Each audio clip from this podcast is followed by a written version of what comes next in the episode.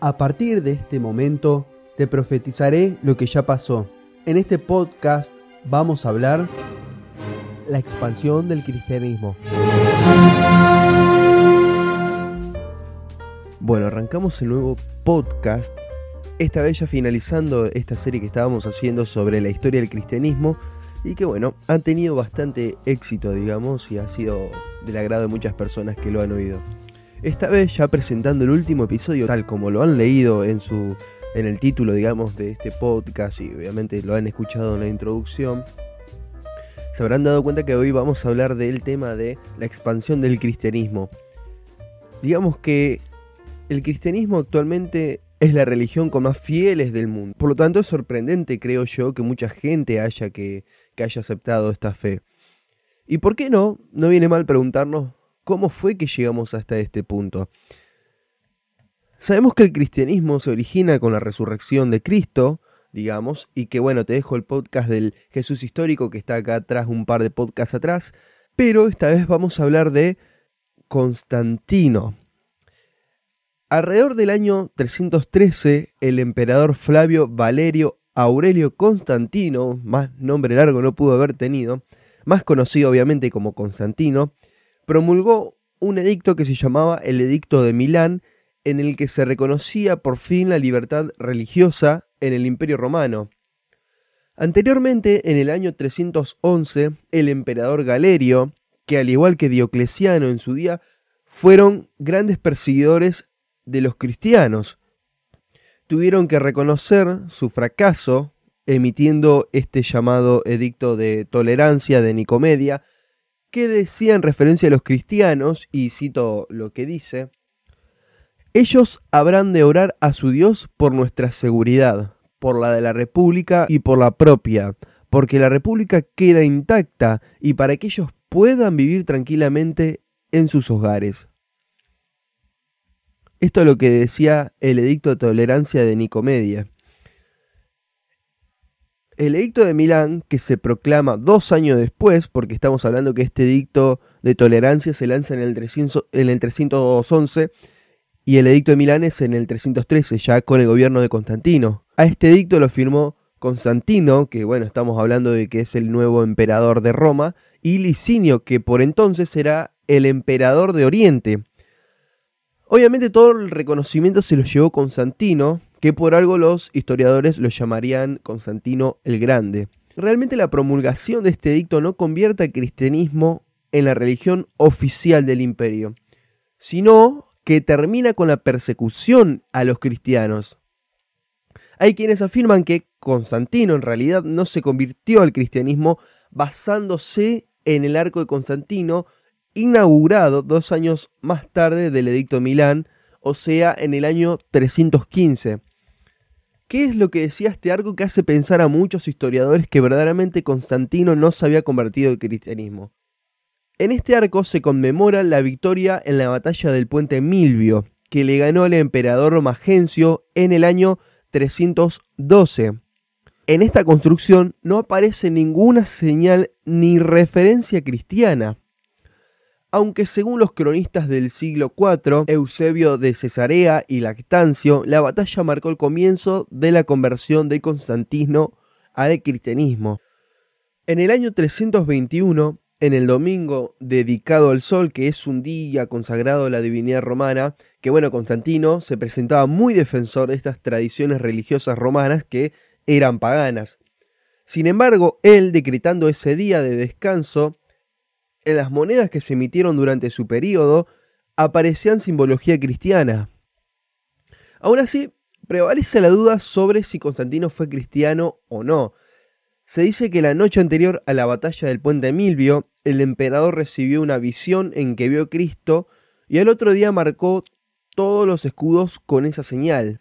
Constantino además patrocinó la construcción de la Basílica de San Pedro en Roma y la de San Juan de Letrán y la Basílica de la Natividad en Belén. Lo que sí parece es que Constantino fue prudente y se supo adaptar muy bien a los tiempos que corrían por esos entonces. El emperador observó las religiones tradicionales y no se reconoció él personalmente cristiano hasta el año 314 en una carta dirigida a los obispos por el concilio de Arles. En el año 324, después de la derrota de Licinio, que era el emperador, digamos, del lado oriental del Imperio Romano, Constantino manifestó su fe en un solo Dios verdadero en distintos textos oficiales. O sea, pasó del politeísmo, es decir, de, de adorar a varios dioses, al monoteísmo. A pesar de todo esto, muchos de los investigadores acerca del tema se preguntan si su profesión fue honesta o interesada, aunque normalmente se suelen inclinar por lo primero. En esos días del siglo IV habían varias versiones falsas del cristianismo dando vuelta, así que lo que se pretendía que sea una religión única se estaba subdividiendo. Por eso el obispo Ocio de Córdoba, de origen hispano, preocupado, convenció a Constantino de que se hiciera un concilio. Que el concilio viene a ser una reunión de obispos que es para que estos decidan qué aspectos de la fe eran los verdaderos y cuáles pasaban a ser herejías. El concilio se celebró en Nicea y ahí se conformó el credo, que significa, casi literalmente, yo creo. Y que bueno, se utiliza hasta el día de hoy en las iglesias católicas. Todo lo que no está en el credo se le considera herejía, es decir, un error sostenido con pertinencia.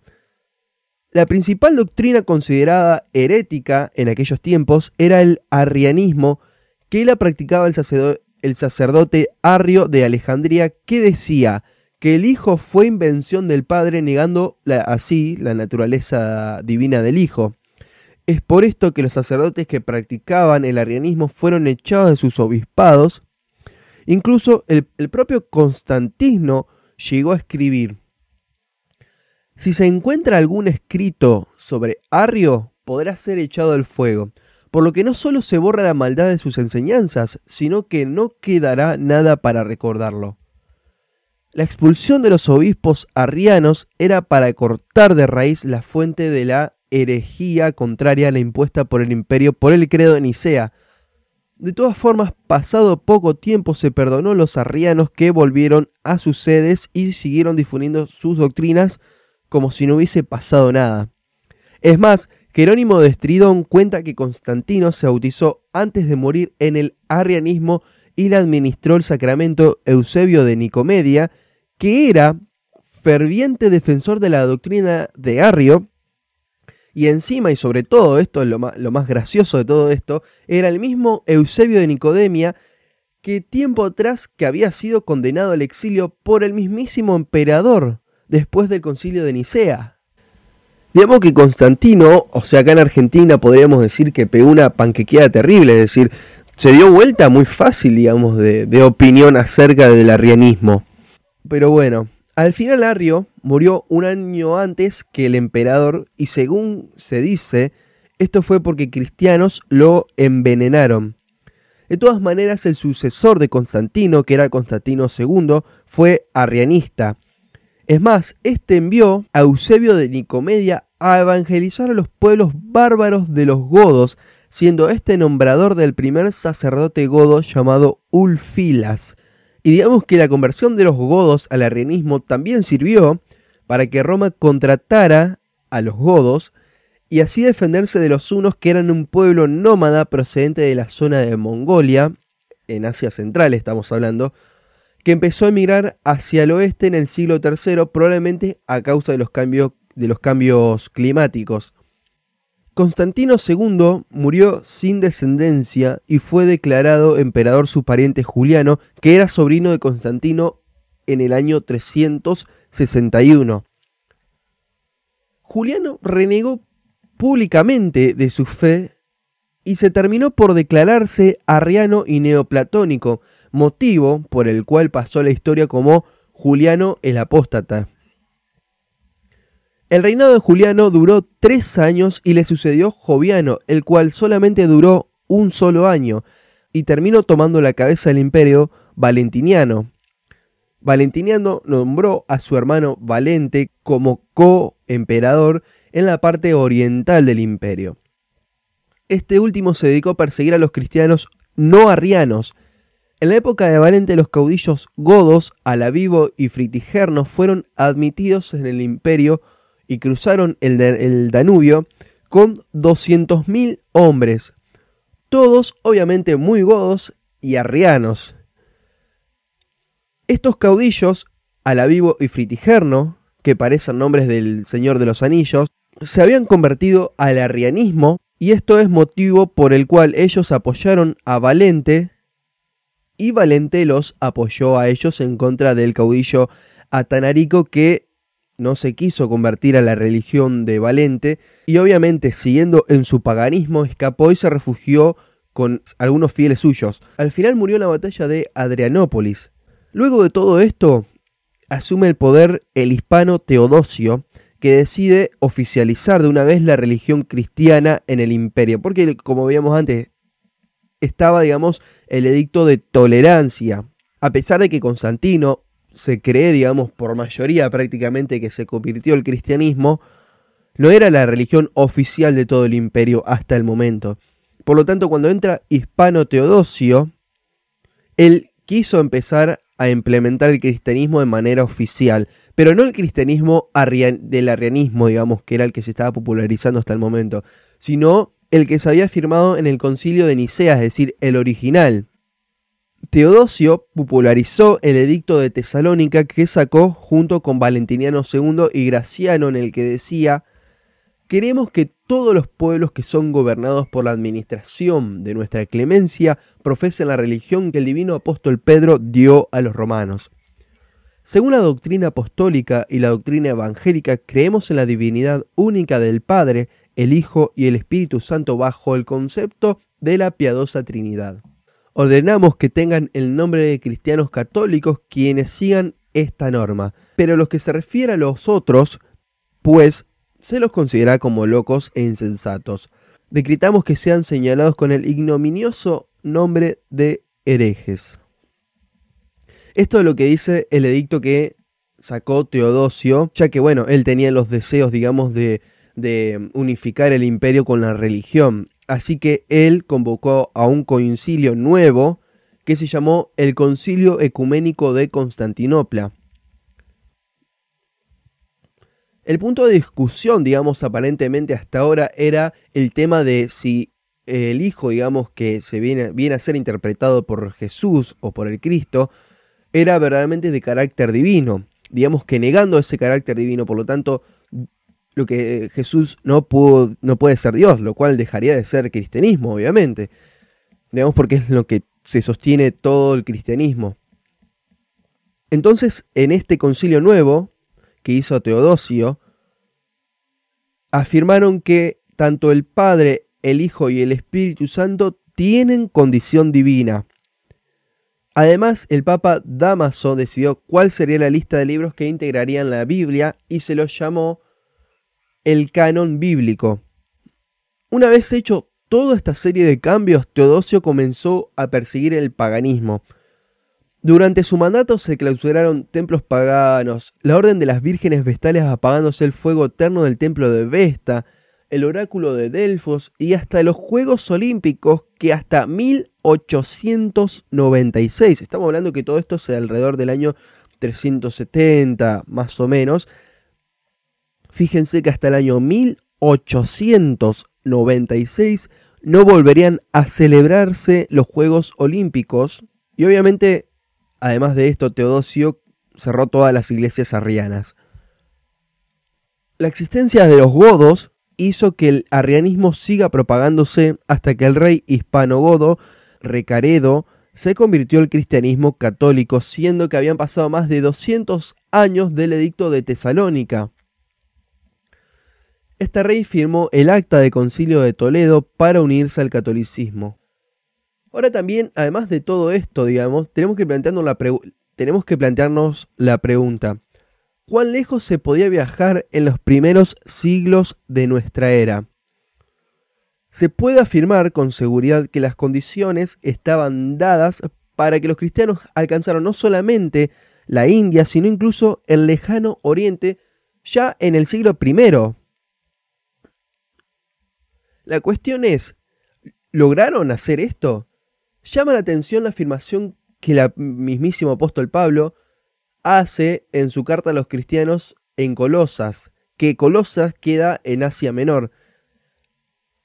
Más o menos esta carta la escribe en el año 60 o 61, obviamente después de Cristo, en el sentido de que las buenas nuevas se habían predicado a toda la creación que está bajo el cielo. Obviamente esto significa todo el mundo. A primera vista, pudiera llegar a parecer que el apóstol estaba presumiendo, pero ¿verdaderamente tenía información él que nosotros no conocemos? ¿O a qué se refería específicamente? Probablemente él se estaba refiriendo al mundo conocido por los romanos de aquellos tiempos. Sin embargo, puede considerarse otra posibilidad. Es de señalar que, según los Hechos de los Apóstoles, libro escrito por Lucas, que era el médico amado, para la Pascua y la fiesta judía del Pentecostés, fiesta de la cosecha, digamos, para los que a lo mejor no están muy metidos en esto, el Pentecostés, digamos que es la fiesta de la cosecha. Esta, digamos, fiesta de la cosecha que se celebra en el año 33, se reunieron en Jerusalén cientos de miles de judíos y prosélitos de origen gentil, procedentes de todo el imperio romano, así como de Arabia, Mesopotamia, que viene a ser prácticamente Irak, Elam, Partia y Media Irán. Según el historiador judío Flavio Josefo, que lo hemos nombrado en el podcast sobre el Jesús histórico, en la Pascua del año 70, a poco tiempo de que los romanos destruyeran la ciudad, había alrededor de un millón de peregrinos instalados en Judea. Y de acuerdo al historiador y filósofo Filón de Alejandría, solo Egipto, solo Egipto contaba con un millón de judíos. Incluso se calcula que en el resto del imperio la cifra sumaba otros 4 millones, a los que habría que agregar los judíos y prosélitos de afuera, por lo que es seguro que aquellas celebraciones anuales en Jerusalén acudían un muy altísimo número de visitantes. Y no es inverosímil que en el año 33 una cierta cantidad de aquellos cientos de miles de peregrinos aceptaran el cristianismo y los llevaran a sus lugares de origen. Es más, en un relato de Lucas también se registra la conversión de un alto funcionario etíope, prosélito judío, que era hombre en poder bajo Candance, reina de los etíopes, con lo que África Oriental comenzaba a ser alcanzada por el Evangelio. Ahora bien, es, tan creíble el testimonio de Hechos, en realidad da cuenta de un temprano despegue del cristianismo, y no existen razones válidas para dudar de ello, por más que se puedan disentir en algunos aspectos concretos, digamos, del relato. De hecho, si miramos el mapa de las rutas comerciales de aquellos tiempos, vemos que coinciden claramente con los sitios señalados por Lucas. Aquellas vías de comunicación sin duda facilitaron el desplazamiento de las multitudes llegadas a Jerusalén, poniéndolas en contacto con la predicación de los primeros cristianos, y por supuesto también sirvieron para el desplazamiento de los misioneros y otros fieles que iban en busca de la gente allí donde se encontrara, por lo que las grandes urbes constituían su objetivo primario. Muy bien, muchas gracias por haber escuchado este podcast. Espero que les haya gustado. Si les gustó, suscríbanse si pueden. Y si lo pueden hacer obviamente en la plataforma que lo estén escuchando. Si le pueden dar a me gusta, denle me gusta. Y algo que sí pueden hacer es compartirlo. Así que les pido por favor que si les gustó, compartan esto a todos aquellos amigos a los que les pueda llegar a interesar y a los que no también. Así que bueno, muchas gracias verdaderamente y nos vemos. Mi nombre es Gael Santillán y hasta luego.